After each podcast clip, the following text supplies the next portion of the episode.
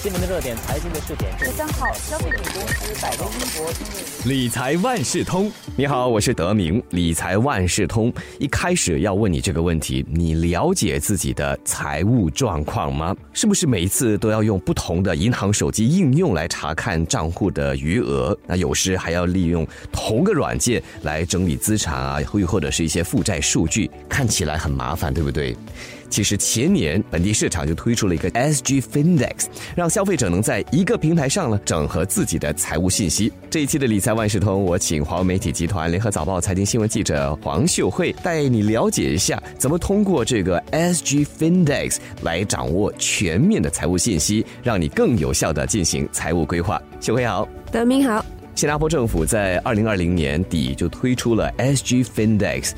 我相信不少朋友对这个平台还不是很了解，甚至有些疑问，所以就没有开始使用。秀慧可不可以在这里给大家先简单的介绍一下什么是 SG Findex？SG Findex 其实它可以让你通过一个应用，就是你就可以查看你自己在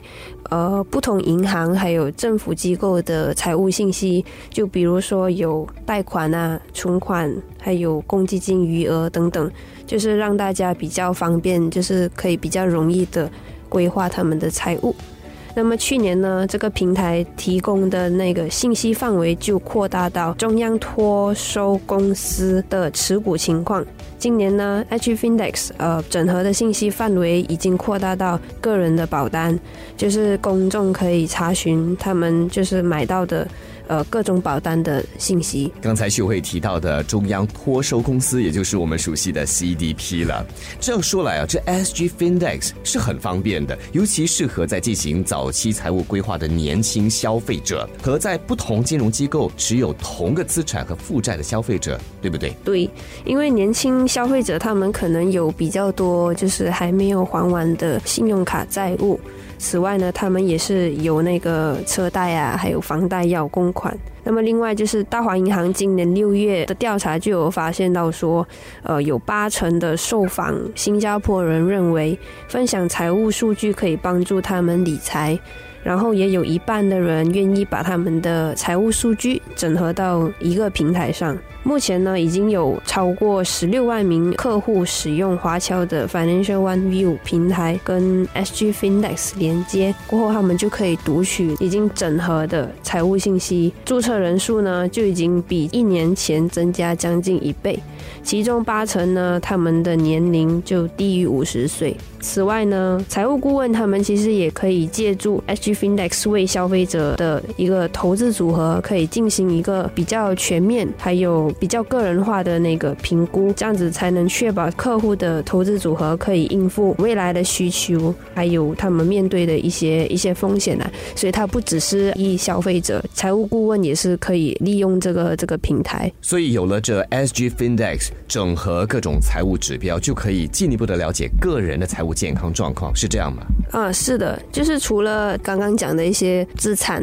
和负债信息，消费者还可以通过 SG FinDex 呃查看他们的财务健康的一个情况。比如说，用户可以在 My Money Sense 网站那边就可以看到他们的一些健康财务数据，比如说有储蓄比率、总偿债率 TDSR。还有那个紧急资金比率，那么这个网站呢，它就会对每个比率进行一个评估，然后进行评估后，他们就会给一些等级啊，就会为那个比率打分。这里就有三个评估等级。一个就是良好、一般，还有需注意。此外呢，用户也是可以在网站设定一些财务目标，比如说你要存到多少钱，或者是需要多少的应急资金，他们就可以借此改善他们的财务状况。首先要做的就是全盘掌握自己的财务信息，在这之后，下一步是什么呢？那就是要改善财务情况，还有进行财务规划了。对一些不达标的财务健康的检查数据啊，有什么理财建议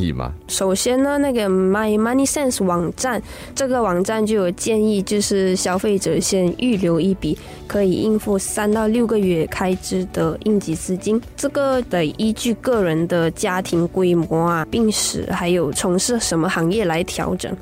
如果你的应急资金不达标的话，专家就有建议说，呃，延后不必要的开支，暂时减少目前的开销。你也是可以另外开一个账户来，就是存你的应急资金，别存在那个呃我们一般常用的那个来往户头啊，就是可以避免自己乱花钱。最后就是评估自己的工作保障，再看你需不需要就是重新累积这个应急资金。说回年轻人的情况吧，一些年轻人可能会有些债务，像房贷啊、学费贷款呐。那么在这样的情况之下，SG Findex 会根据他们的债务情况，再做进一步的建议吗？会，就打个比方说，如果你的总偿债率超过百分之三十五的话呢，My Money Sense 网站就会给一般的评级。那么这时候专家就会建议你尽快还清你的高息债务。这些债务通常都跟消费有关的贷款，就比如说个人贷款或者是信用卡债务。专家也是有建议消费者不断学习提升自己的技能，以便他们可以在职场中自我增值啊，然后他们才可以争取到一些加薪的机会。那么公积金这户头里面的资金流通会不会也可以计算出来？这个 H Findex 它算出来的总偿债率是没有计入这个公积金普通户头的那个资金流出的。只是显示一般现金的流出，这个比率就是有有它的一个限制，所以呢，对一些人可能就不太方便，因为大部分的新加坡人他们都是使用这个公积金存款来还房贷的，听起来是有一点点的局限了。那么在储蓄方面呢，有些什么建议吗？My Money Sense 那边它就会显示呃你的一个储蓄率，那么储蓄率是什么呢？储蓄率是按净月入计算出的储蓄还有投资的比例。那么，如果你的储蓄率低于百分之二十的话，那么专家就建议你制定一个可行的预算。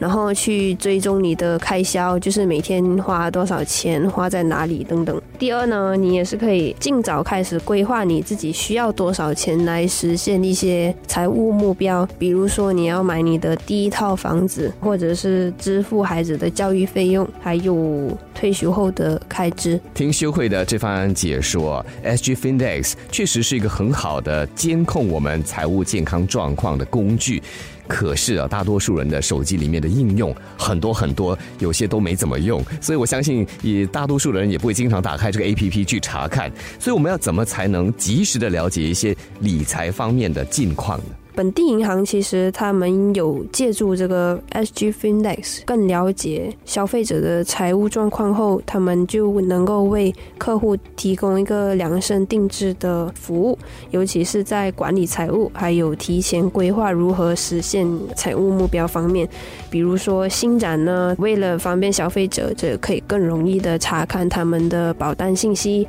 他们就在那个应用里面提供了几项功能。就比如说，客户可以在应用的仪表板上查看他们拥有的保单的数量，还有常年保费总额。应用呢还会提前三个月提醒你支付即将到期的保费，然后显示保单什么时候到期。华侨的数码应用呢也会向客户就是发出轻推，就比如说建议他们为呃财务目标储蓄更多，又或者是还清信用卡债。开始投资，或者是减少不必要的开销。那么说到投资啊，现在不只是在本地投资，不少人在海外也有投资，所以他们也可以通过这个 SG Findex 来管理嘛？不可以，因为 SG Findex 它目前整合的信息只是包括了本地股票。信托还有其他资产，所以呢，这代表投资者没有办法去追踪他们在国外持有的资产。如果未来可以把股票经济纳入 SG Findex 的话，那么大量投资于国外市场的投资者就能更全面的查看他们的财务状况。此外呢，